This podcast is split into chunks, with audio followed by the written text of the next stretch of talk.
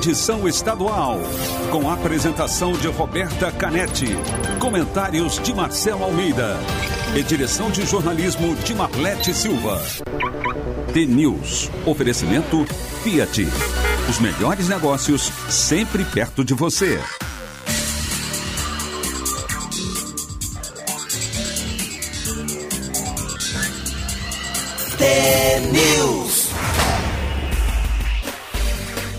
Sete horas, um minuto. Um ótimo dia para você que está sintonizado na Rádio T, a maior rede de rádios do Paraná. Você acompanha agora as principais notícias do dia e participa da programação pelo WhatsApp 41992770063 e pelas redes sociais no Facebook e Instagram, arroba TNews no ar. O TNews desta quinta-feira, dia 2 de abril de 2020, já está no ar.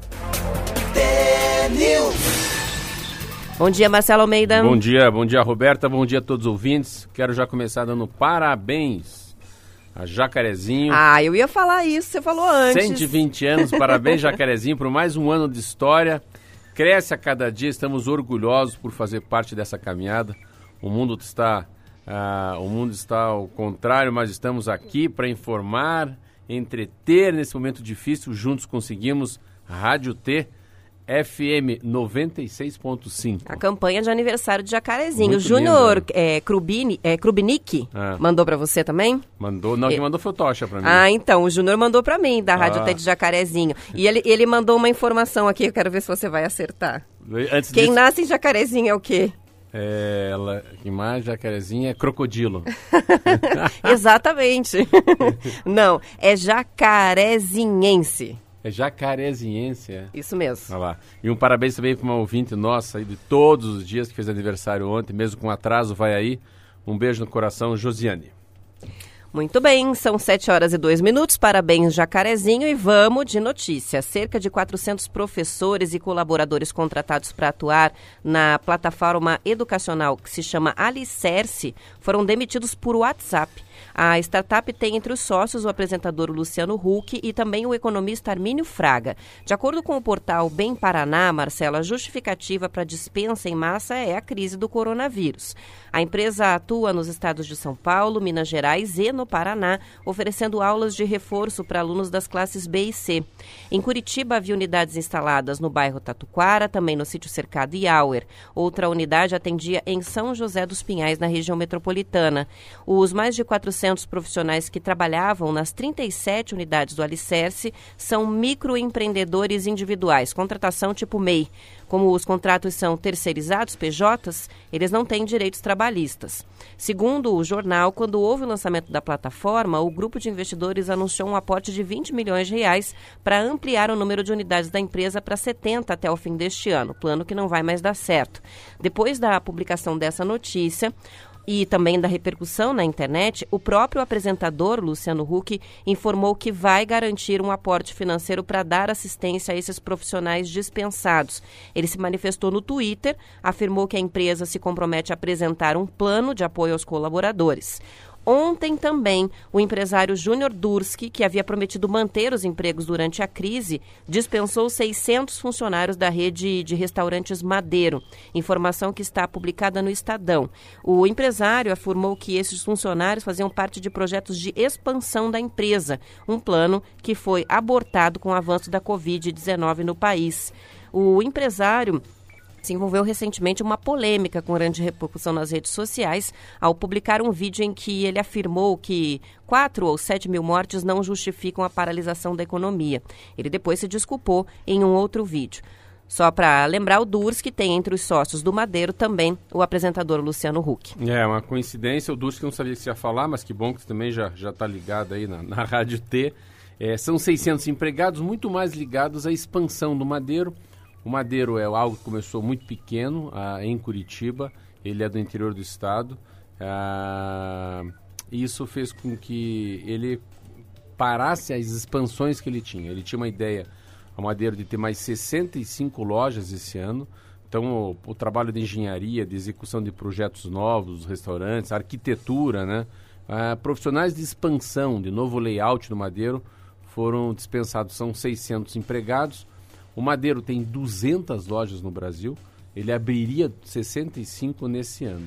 Em relação à história do WhatsApp, claro, é, o Brasil agora começa a ter uma. As últimas 24 horas, 48 horas, nossa, o que tem de informação do governo federal para salvar a vida das pessoas que têm carteira de trabalho, das que não têm carteira de trabalho, e também da, do MEI, né, do microempresário, empreendedor é, individual. microempreendedor individual é muito grande. Onde eu estava vendo que eles estão cada dia aumentando um pouco. A história dos informais agora entrou também o MEI. Então o microempreendedor individual também vai receber, são 90 bilhões de reais a grande dúvida é como é que vai chegar esses 600 reais, né? Três vezes 600. Uma outra mudança que eu vi, achei muito interessante, para as mulheres que são chefe de família. Elas que são, a nona, a timoneira, ela que é ali o que toca a família, não tem marido, ou é viúva, ou separada, ou tentou ter uma produção independente, ela não vai receber 600, ela vai receber 600 vezes 2. R$ 1.200 por mês, também achei muito interessante. Ah, o Brasil vive agora um, um, um, medo do desemprego. A taxa de desemprego aqui agora, até o finalzinho de fevereiro, estava em 11,6, mas agora as coisas podem mudar muito. Ah, eles acreditam que já no primeiro trimestre do ano que vem, 2021, no mínimo são 14 milhões de pessoas desempregadas. Então a gente estava falando aqui com 12 milhões mais ou menos. Ah, eles acham que tem uma outra coisa que é interessante também, é que a, a, economia não vai voltar tão rápido, então tem assim, o desemprego vai começar depois que passar a pandemia, porque tem um tipo de um relaxamento gradual.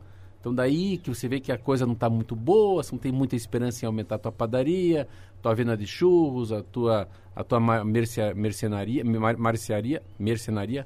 Aí você começa a. Marcenaria. Marcenaria. Mis, começa... Uma mistura de mercearia com, com marcenaria. E Mas você... a mercearia também. As duas. As duas. Você começa daí tipo, a, a dispensar as pessoas, porque o resgate da esperança, ah, assim, você colocar a máquina no on, né? Ligar o motor do caminhão, ele é gradual. Isso é uma coisa que eu gostei de ler. Assim, é importante a gente saber disso. Porque às vezes eu achava que a gente ia abrir as lojas e ia bombar sabe? Ou na padaria, no restaurante, né? Essas lojas grandes como a Van, Magazine, né? Não, as pessoas vão comprar, mas um pouco assim, lentamente, um olhando para o outro. Achei muito interessante esse artigo. Ah, se, se, não, se tudo que o governo está tentando fazer não tiver êxito, eles podem chegando que vem com 17 milhões de pessoas desempregadas, que é um número muito grande. Ah, o que, que tem no fundo? Hoje tem uma. Gente tem 38 milhões né, de pessoas, uh, que são pessoas, 40% da, da, das ocupações existentes hoje são, não, não são, são informais. Então, 38 milhões de pessoas hoje trabalham dia a dia sem ter carteira de trabalho. E uma coisa que está aumentando no Brasil também, que é triste, é o desalento, né? É aquele que não vai nem procurar emprego. Ele está tão triste que ele não procura emprego. Como ele não procura emprego, ele entra numa taxa de inatividade. Como ele fica inativo, daí sim, chama-se uma mão de obra desperdiçada. Ele está numa faixa etária boa, ele tem saúde, sabe o que faz, faz bem feito. Quando ele não vai procurar ninguém, ele vira um desalento. O desalento vira inatividade e inatividade vira uma mão de obra desperdiçada. São 7 horas e 9 minutos e cerca de 3 milhões de reais obtidos em termos de ajustamento de conduta e também acordos de leniência firmados pelo Ministério Público nas operações Rádio Patrulha e Quadro Negro vão ser destinados ao combate à pandemia. O valor vai ser depositado no Fundo Estadual de Saúde em uma conta aberta especificamente para isso. A informação está no portal G1 Paraná. A operação Quadro Negro, para o ouvinte lembrar, apura o desvio de 20 milhões de reais em obras de construção e reforma de escolas estaduais. Já a Rádio Patrulha apura um esquema de fraude em licitações do programa Patrulha no Campo para a recuperação de estradas rurais lá nos anos de 2012 a 2014. Outros 6 milhões de reais que estão depositados em um fundo do Ministério Público do Paraná e fazem parte de um convênio entre a instituição e o MPT, o Ministério Público do Trabalho, também vão ser destinados a este Fundo Estadual de Saúde. É uma, é uma onda no país inteiro. Começa com Lava Jato, Petrobras, os outros estados também que têm suas operações contra a corrupção. Então, no, aqui no Paraná, a gente tem 13,4 13, milhões de reais no quadro negro, mais 6,5 da Operação Rádio Patrulha. Muito legal, pelo menos aqui está falando em 20 milhões de reais para esse Fundo Estadual de Saúde. Ah, o orçamento previsto, já vamos falar um pouco do Paraná, eu vou aproveitar um gancho. Eu estava lendo que o orçamento previsto aqui no governo do estado do Paraná para 2020 é de 49,9, quase 50 bilhões de reais. Ontem, essa semana, ontem ou antes de ontem, a Assembleia aprovou, deu uma, uma flexibilidade né, para o governador do estado, ele pode é, trocar um pouco o seu gasto, perceber que é, é um caso de emergência, ele pode também, foi autorizado a mexer um pouco no fundo do combate à pobreza, que eu achei interessante. E extrapolar os gastos também, né? É, nacionalmente é. Por, a, por causa da situação é, de A lei de, de responsabilidade emergência. fiscal, no fundo, ela foi um decreto como fosse uma coisa nacional. Um outro ganho que eu gostei também, eu achei, eu, claro, que a gente tinha lido em, em relação a água e luz, né? Então, é proibido cortar água e luz, óbvio, né? De pessoas mais vulneráveis, poder aquisitivo muito baixo, estão ali naquela linha da pobreza. Uh, também cidadãos, né? Homens e mulheres com mais de 60 anos de idade. Então, tem várias, várias pessoas que estão também nessa linha do, da água e luz, que mesmo não pagando, não será cortado. Ontem também eu li sobre 35 milhões de reais de um fundo de desenvolvimento econômico, que é diretamente para financiar as cooperativas que estão meio apertadas, estão com a, com a corda no pescoço, que também é interessante. E uma outra que eu gostei muito, você vê como tem coisa interessante assim numa crise dessa, é em relação a, a, aos ônibus, né? E, é, o ônibus intermunicipal, um ônibus que vai de uma cidade a outra, e também a remarcação das passagens aéreas. Então, você percebe que a, o governo começa a ter uma cara de PROCON. Ele entra, faz uma intervenção, né? passa grana para as pessoas não quebrarem, traz um pouco de alento e também faz um papel assim de, de paisão. Fiscalizar, Fiscalizar os abusos. Tipo, é, os né? abusos, isso mesmo. Então, compra e venda de passagem remarcação também entraram nesse, nesse projeto de lei aí, ou num decreto, não sei, que passou pela Assembleia Legislativa sobre os ônibus intermunicipais e também para quem acabou comprando alguma passagem aérea para fora. Antes da gente ir para o intervalo, Marcelo, começando a registrar as participações pelo 41992770063, a gente tem uma relação de receitas de, de receitas uh, culinárias com o, pinhão, o pinhão que dá um livro já, viu? Dá para fazer um livro aqui só com receitas é, mas não, de também pinhão. não adianta querer dar uma de malandro e pegar no Google. Ah, tem falei, também. Vamos só arrumar isso aí. Tem que ser uma, assim, uma receita tem da que ser avó, autoral. É, da sogra, Dona Terezinha, da Neuza, da Dona Maria sabe, da filha mais velha, de um primo que faz curso de gastronomia, mas não venha com o Google, Mas né? está vindo bastante. É. é só lembrando, para quem não acompanhou ontem o TNews, está valendo um radinho melhor receita culinária feita com pinhão. E a gente tem a participação do Abdon, que é de Bandeirantes. Ele escreveu para a gente dizendo o seguinte: procuro sempre ouvir a Rádio TEI, principalmente às sextas-feiras, por causa dos contos do Marcelo. Ele diz sempre tem muita verdade, e algo a acrescentar no nosso pouco de sabedoria, porque aprendemos todos os dias. Daí ele fala: não consigo participar do desafio nesse horário, porque estou na Kombi com o pessoal. Mas então tá aí a oportunidade. Legal. Dessa vez dá para mandar em qualquer horário pelo WhatsApp a receita de pinhão e concorrer ao radinho sem precisar ficar mandando a mensagem na hora amanhã, sexta-feira. Embora a gente também vá fazer o desafio tradicional amanhã, de sexta-feira. É, então amanhã são dois rádios, né? É dose dupla de dose radinho dupla. amanhã. são 7h14, vamos pro intervalo.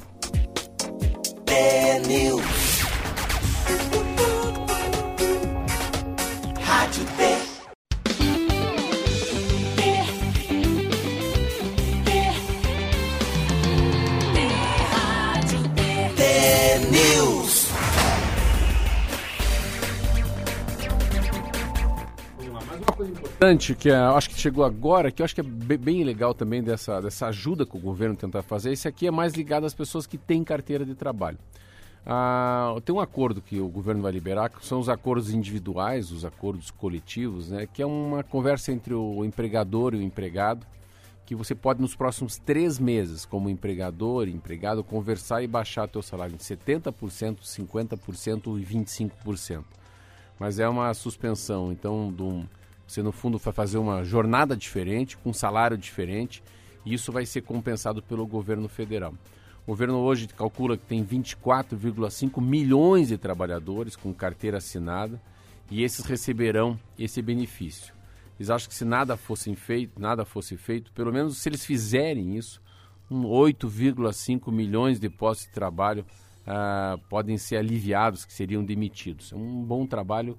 Eles estão achando que, com certeza, desses 24 milhões, no segundo semestre, 3 milhões e 200 mil já estarão desempregados.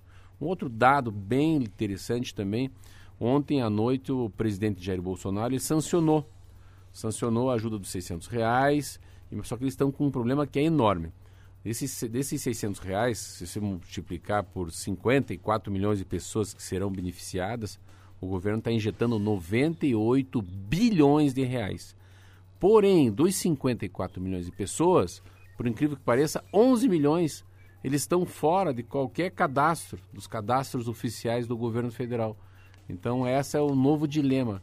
Como achar 11 milhões de pessoas que trabalham na informalidade, mas que também não estão na Minha Casa Minha Vida, que também não estão na, na Bolsa Família e nem um cadastro nacional. É o que representa uma situação ainda pior de vulnerabilidade, né? Porque já não recebem nenhuma ajuda, embora precisem. E aí o governo acaba chegando numa definição assim que, pô, como a gente está desorganizado. Você vê como um governo federal, ele não tem os dados das pessoas como deveria ter. Essa situação aí da negociação da jornada de trabalho, né, 25%, 50 ou 70 com redução salarial, aqui no Estadão tem uma informação complementar que o acordo individual com os empregados é, só vale para quem recebe até três salários mínimos ou mais de dois tetos do INSS, que é de 12 mil reais, e que tenha um curso superior. Fora dessas condições, aí precisa firmar um acordo coletivo. coletivo. Uma categoria pode fazer esse acordo ah, para poder segurar os empregos durante a crise. Uma notícia que a gente estava vendo no intervalo e aqui muito curiosa, né?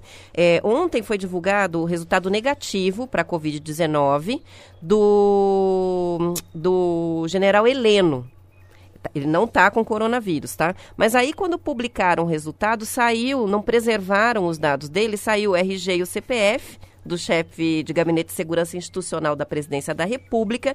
Qual é o resultado? O pessoal pegou esses dados e. Começou a correr com o CPF. zoou.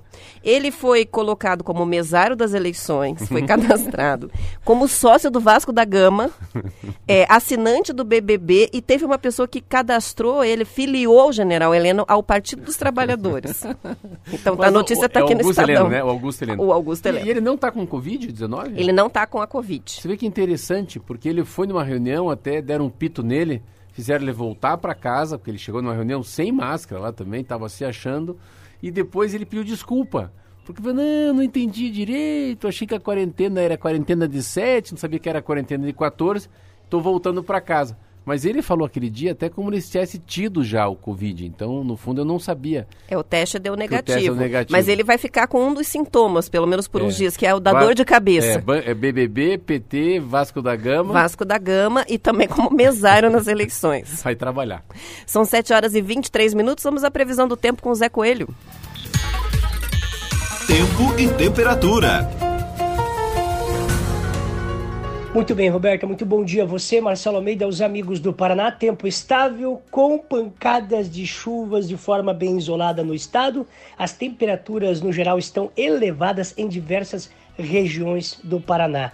Foz do Iguaçu segue com períodos de nublado, pode ocorrer algumas pancadinhas de chuva, mínima 21 graus, máxima 28 graus. Paranavaí hoje será parecido com ontem, mínima 21, máxima 31 graus. O Rolândia, pancadas de chuva à tarde e à noite, mínima 18 graus, máxima 27 graus. Jacarezinho, a capital estudantil do Norte Pioneiro. Parabéns, completando 120 anos. Hoje será parecido com ontem, mínima 19 graus, máxima 29 graus. Curitiba, não chove na capital, a famosa represa do Passaúna. A estiagem mudou radicalmente a paisagem e surpreende moradores. Relato que chegou a baixar 3 metros, cenário chocante. Essa estiagem no mês de março não acontecia há mais de 60 anos. Por isso, o rodízio tem se destacado ainda na capital, pois o consumo d'água é muito alto e continua com racionamento em bairros de Curitiba e região metropolitana. Temperatura de hoje, mínima 17 graus, máxima 29 graus. A previsão que pode ocorrer algumas pancadinhas, aqueles pinguinhos, de forma bem isolada. Portanto, continue usando água de forma consciente, priorize para higiene e alimentação. Paranaguá pode ocorrer pancadas de chuva isolada, mínima 21 graus, máxima 32 graus, Roberta. É, lá em casa choveu três pinguinhos, é, on, anteontem, né? Tá sem chover há muitos dias mesmo. E embora o racionamento esteja suspenso em Curitiba, região metropolitana, por enquanto, é, tem ar na tubulação. Então dá para perceber que tá bem baixo mesmo. A, a, precisa economizar, né? Lá em casa eu já dei as orientações. Vamos diminuir aí porque tá Vamos difícil. devagar. É. Tem que ir devagar. A gente tem participações chegando com fotos muito legais. Aqui a Sônia, ela é de Turvo e ela mandou vários pinheiros com casinhas do João de Barro, Marcelo. Ela diz assim: o João de Barro faz as casinhas com a janela ou a porta, uma virada para o lado que o sol nasce e, e ou se esconde como dizem os antigos. Que Uma legal, curiosidade. legal, não sabia dessa. Ela não. mandou algumas fotos mais de longe, outras mais de perto. E a gente também recebe do Ângelo de Pinhais é, imagem aqui de, de um túnel, nascer do sol pelo túnel em Curitiba. Muitas participações chegando, Mandaguari, também tem a participação do Sidney, que mostra o céu aberto em Mandaguari, dia bonito lá, os pinheiros, uma foto bem, bem bacana enviada pelo WhatsApp. São 7 horas e 25 minutos. O Departamento de Estradas de Rodagem do Paraná, o DR, listou ontem os estabelecimentos comerciais em funcionamento no entorno das principais rodovias do Paraná. É uma ajuda para os caminhoneiros programarem as paradas durante as viagens. São os postos de combustíveis, restaurantes e borracharias que seguem atendendo. O que chama atenção nas listas, que estão divididas por concessionária de rodovia, é que os restaurantes estão servindo só as marmitas. Isso para evitar ter a casa cheia nos horários de refeição. Então a listagem já está disponível no site. Foi uma recomendação fazer essa lista der.pr.gov.br. É, eu entrei no site, o, o site não é bom não, sabe? Nossa senhora, achei que podia ter dado uma caprichada maior. Tá ruim, é? É, tá ruim porque ele dá o horário de funcionamento do, do, do, do posto, o sentido da pista, se pega assim, BR-277, vai estar sentido Curitiba ou sentido Foz do Iguaçu, em que quilômetro que é isso, né? E o telefone, mas assim, poderia colocar qual cidade que é mais perto, né? Tá perto de Guarapuava, tá perto de Irati. Então, para o caminhoneiro, claro que é um pouco mais fácil, mas se você entrar e você for usado aquilo para um cidadão comum, para um, alguém que está viajando pelas estradas do Paraná, carro de passeio, melhor dizendo, fica um pouco. é- ela é. Como é que eu vou dizer? Ela é miúda, sabe que é fraquinha? É uma informação anêmica, ela não tem proteína, não tem. Tá sem Está consistência. sem consistência. Uma coisa interessante que também tem a informação dos postos de gasolina, tem informação também sobre as borracharias e também tem informação sobre os restaurantes. Ah, a história do, do PF, né, do prato feito, porque, claro, que é- fica muito vulnerável, fica muito, muito aberto ao coronavírus, nada de isolamento social quando você faz um buffet, enfim, todo mundo pegando na mesma né, colher para servir o feijão, a concha, o arroz. Então é, acho que é A ideia da marmita acho que é a melhor mesmo, né? Serve, dá para consumir é, com, mantendo essa distância um do outro, né? E comidinha saudável, Ah, comidinha caseira. E pelo jeito não tem lanche, né? Não dá pra comer pão de queijo, não tem assim um misto quente. Pelo jeito tá muito mais ligado aos caminhoneiros e menos aos veículos leves que são as famílias. São 7 horas e 28 minutos. Antes da gente ir para o intervalo, uma informação: o governo federal adiou por dois meses, Marcelo, o prazo de entrega da declaração do imposto de renda. O prazo foi postergado de 30 de abril para 30 de junho.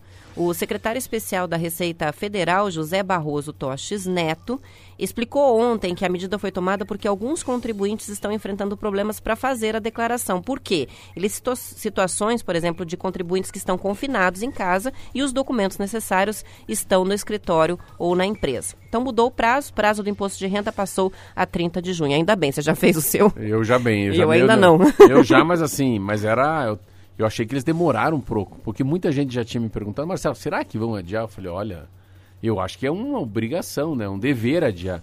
E eu acho muito legal essa explicação. O cara mora na sua casa. Tem muitos escritórios comerciais que os escritórios estão fechados. Então ele não tem como pegar os papéis, enfim. Mais um- uma, uma boa atitude racional aí.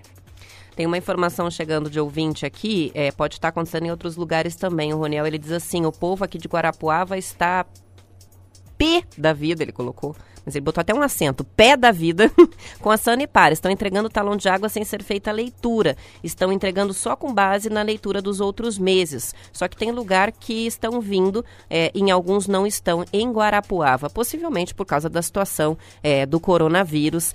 E isso não é tão incomum, né? Por vezes acontece essa leitura feita pela média. Mas a gente vai entrar em contato com a Sanepar para saber o que está acontecendo, especialmente ali em Guarapuava. São 7 horas e 29 minutos, vamos para o intervalo. T-News. Tá na cabeça, tá no coração. Rádio T,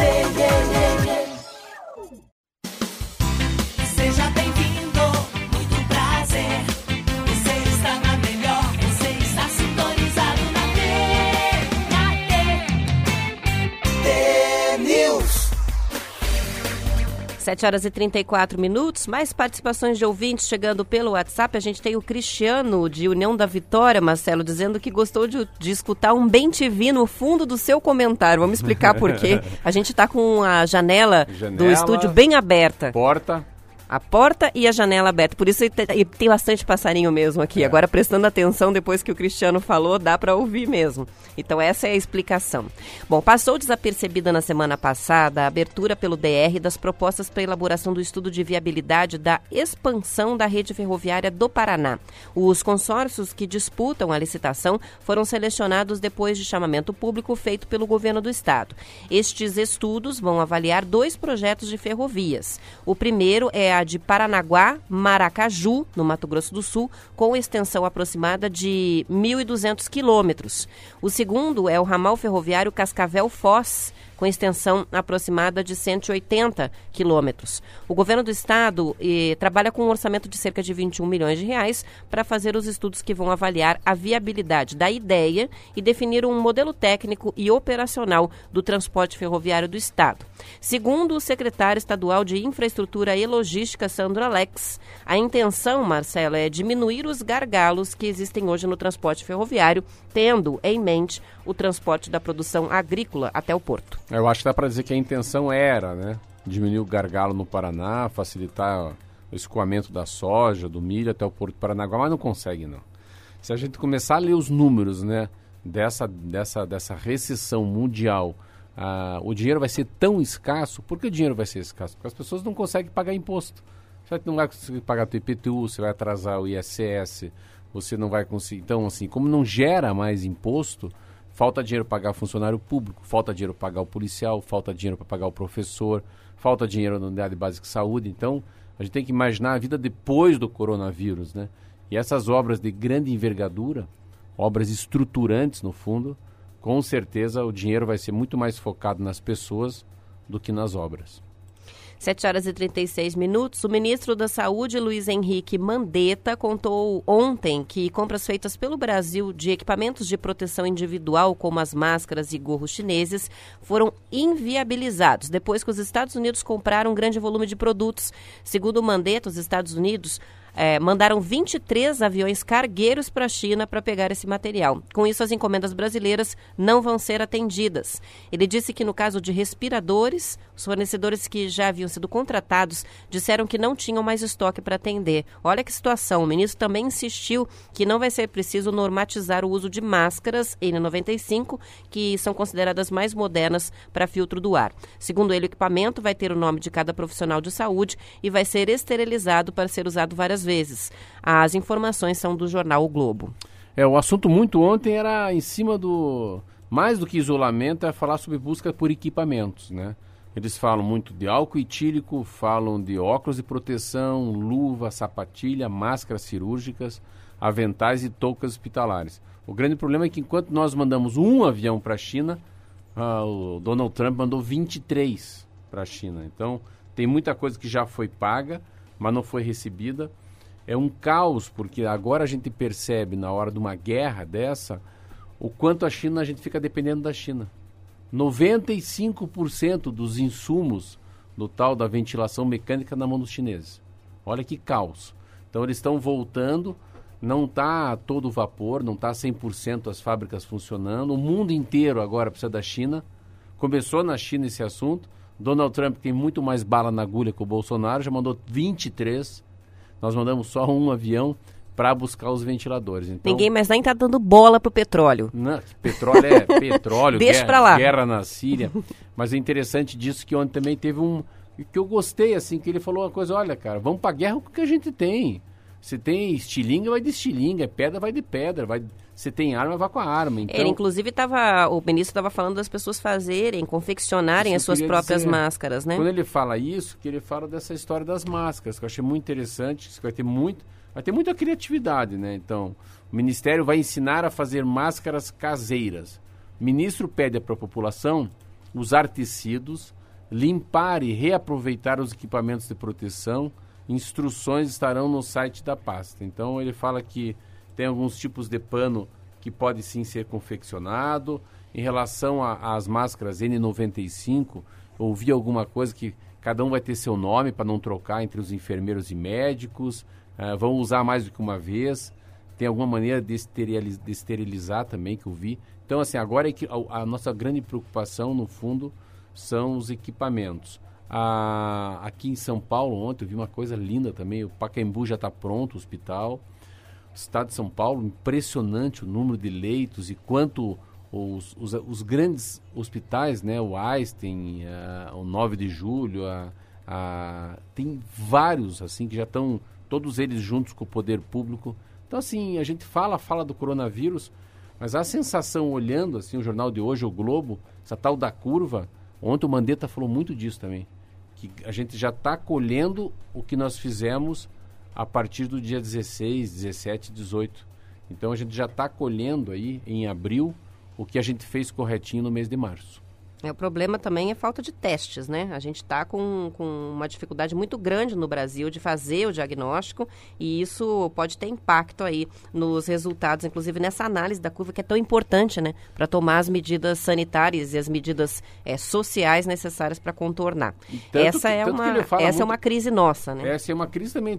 Todo mundo fala, o próprio ministro fala que ó, tudo que eu estou falando para você é subnotificado. Sub é o seguinte, tem muito mais. Então, o Covid-19 no Brasil ontem, a curva, se começar a reparar o número de mortes, ele ainda está subindo devagarinho. Começa com uma morte lá na quarta-feira de cinzas.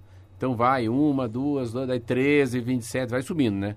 Aí passa dos 100, aí ela já é igual cavalo correndo, é cavalo galopando. A gente está com 241 mortes. É, porque se reparar, olha, ela vai de, de 114 para 36, né? quase menos aí tá, aumentou umas 22. Depois vai de 136 para 59, então mais de 25. Agora vai de 159 para 201, são 50.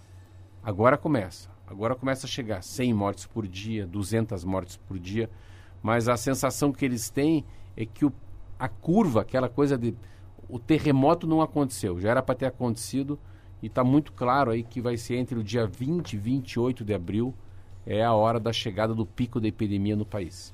A gente atualiza agora os números: 6.836 casos confirmados no país, de acordo com o Ministério da Saúde. Essas 241 mortes, índice de letalidade ficou em 3,5%. E o último boletim da Secretaria de Estado da Saúde contabilizava ontem, até o meio-dia, 229 casos confirmados da Covid-19 no Paraná, sendo que 21 pacientes estão em unidade de terapia intensiva e 17 internados em leitos clínicos. O número de mortes confirmadas continua o mesmo: dois casos em Maringá e um em Cascavel. O Brasil continua num grau de otimismo, tem otimismo mediano, pessimistas. Então, ah, estão só achando que começou a ter uma sensação de 48 horas para cá de afrouxamento do isolamento. Ah, tá- e essa é uma sensação que eu tive, que eu vi uma foto ontem do Parque Barigui, em Curitiba. Não é férias, a gente está em guerra, e estar em guerra e estar pensando na paz. Então, eu tenho que estar com a visão mais de, de águia, não de galinha. Então, há uma sensação, pelo menos na capital, de afrouxamento. Eu vi muito mais carros ontem. É, é visível, né? A gente que, por, por, por força do trabalho, que tem que ser presencial aqui na rádio, com todas as. é, com Os todos os cuidados. cuidados, né? Lógico, mas a gente sai, faz esse trajeto entre Curitiba e Pinhais e a sensação, principalmente na volta, né? Depois do jornal, é essa. Já tem gente na rua que não tinha antes. Tem movimento. E mais um dado legal, ah, o Brasil está bem mais controlado do que a China, do que a Itália, do que a Espanha e que os Estados Unidos, o nosso coronavírus. 7 horas e 43 minutos. Vamos fazer um rápido intervalo e a gente já volta para falar sobre um assunto delicado aqui: os preços abusivos dos alimentos, especialmente do leite. News.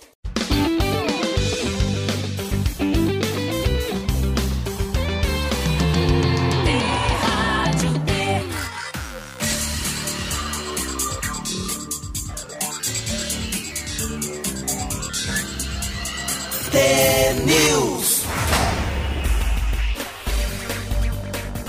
7 horas e 45 minutos, ao menos oito estabelecimentos comerciais e também produtores de leite foram notificados pelo Procon Paraná depois de denúncias feitas por consumidores com relação aos preços abusivos.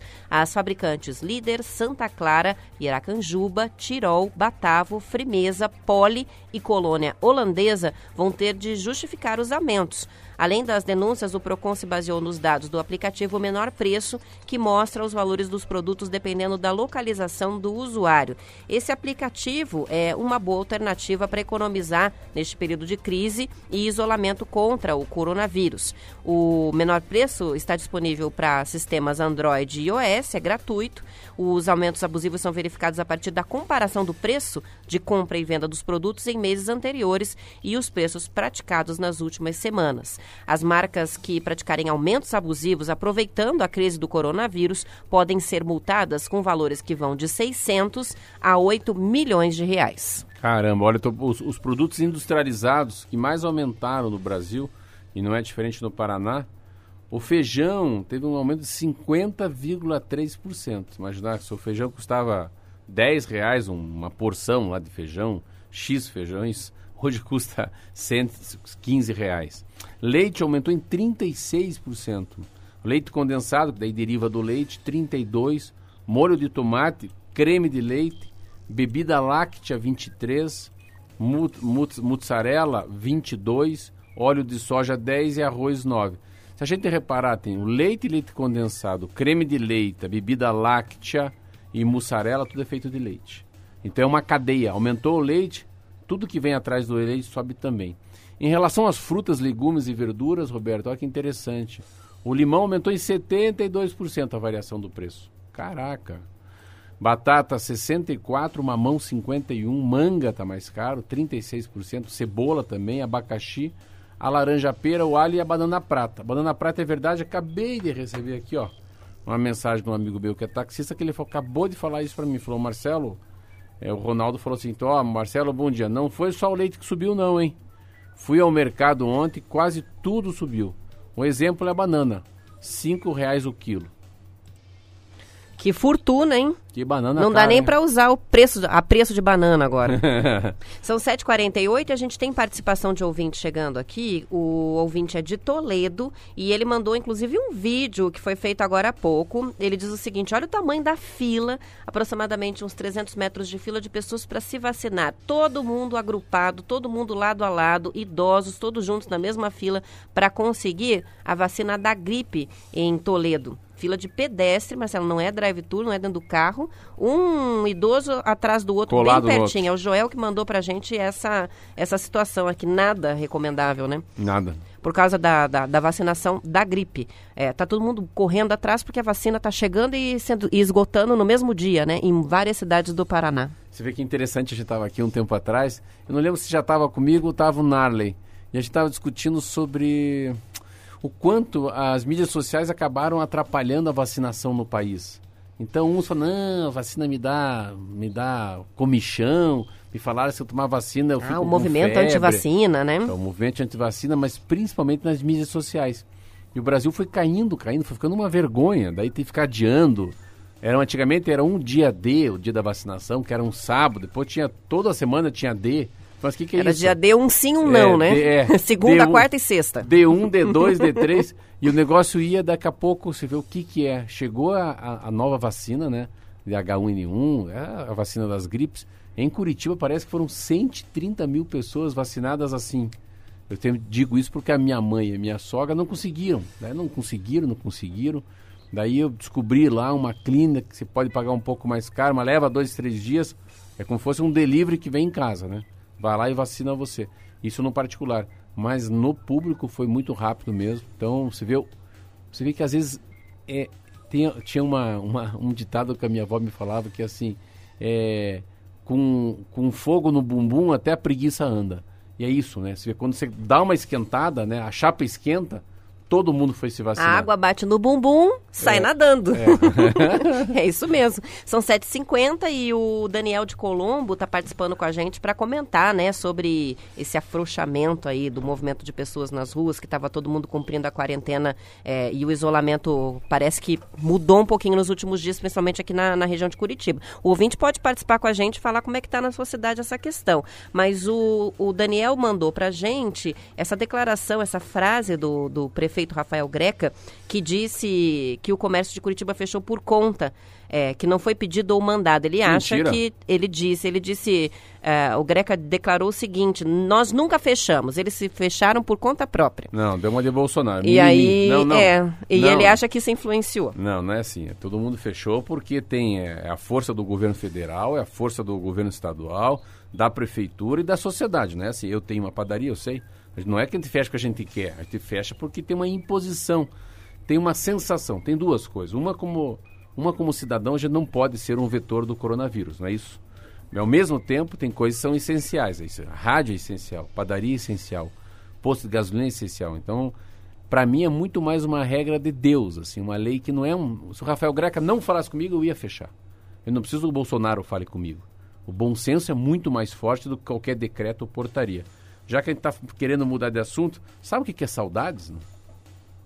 Eu acho que sim, vamos ver. Então, Saudades é um, um, um livro do, do Rubem Alves. Rubem Alves é, é, era um escritor que eu acabei conhecendo. Jantei uma vez com ele, já morreu faz uns 4, 5 anos. Rubem Alves falou num livro que é o seguinte: Saudades é uma tristeza que se sente por uma alegria que se teve. Como é que é? Vamos repetir. Saudade é uma tristeza que se sente por uma alegria que se teve. Definição perfeita. E mais uma que ele fala que é lindo. Amamos as pessoas não pela beleza que existe nelas, mas pela beleza nossa que nelas aparece refletida. Mas essa é muito top. Amamos as pessoas não pela beleza que existe nelas, mas pela beleza nossa que nelas aparece refletida. Muito bem. 7 horas e 52 minutos. Ah, vou falar até mais devagar agora. desacelerar. É, desacelerar. Vamos falar de coisa boa, então. Aproveitando. Vamos falar de pinhão. a Deus, pinhão é.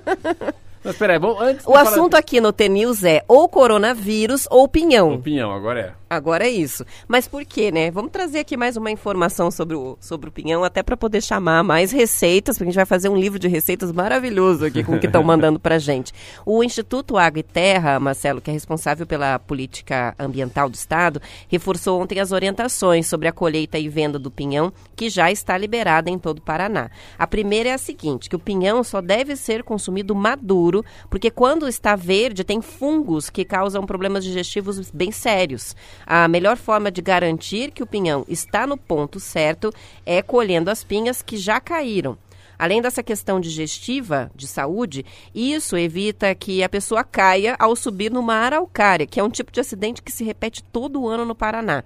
Um outro aspecto destacado pelo Instituto é a importância de deixar que os pinhões amadureçam e caiam, porque assim existe mais chance de animais como a cutia ajudarem a semear a planta em outros lugares, garantindo a reprodução da araucária. O peão precisa de quatro anos para completar o amadurecimento. Ah, do pinhão é muito legal a história dos pinheiros no Pinheiro do Paraná. Imaginar que ah, no começo da, do estado do Paraná ele tinha 75% da sua cobertura vegetal tinha pinheiros. É, daí foi, foi, claro, o desenvolvimento trouxe isso, é um agronegócio, é um estado que produz muito, não tem jeito de ser segurar o que tinha né, de pinheiro junto com o agronegócio, mas eu quero ver as receitas. A receita que eu acho que eu mais gosto, falei você, é o que eu vou escolher, não? Como é que a gente vai escolher qual a melhor receita? É amanhã? A gente vai escolher bem democraticamente. Eu vou escolher. Hoje É? de tarde.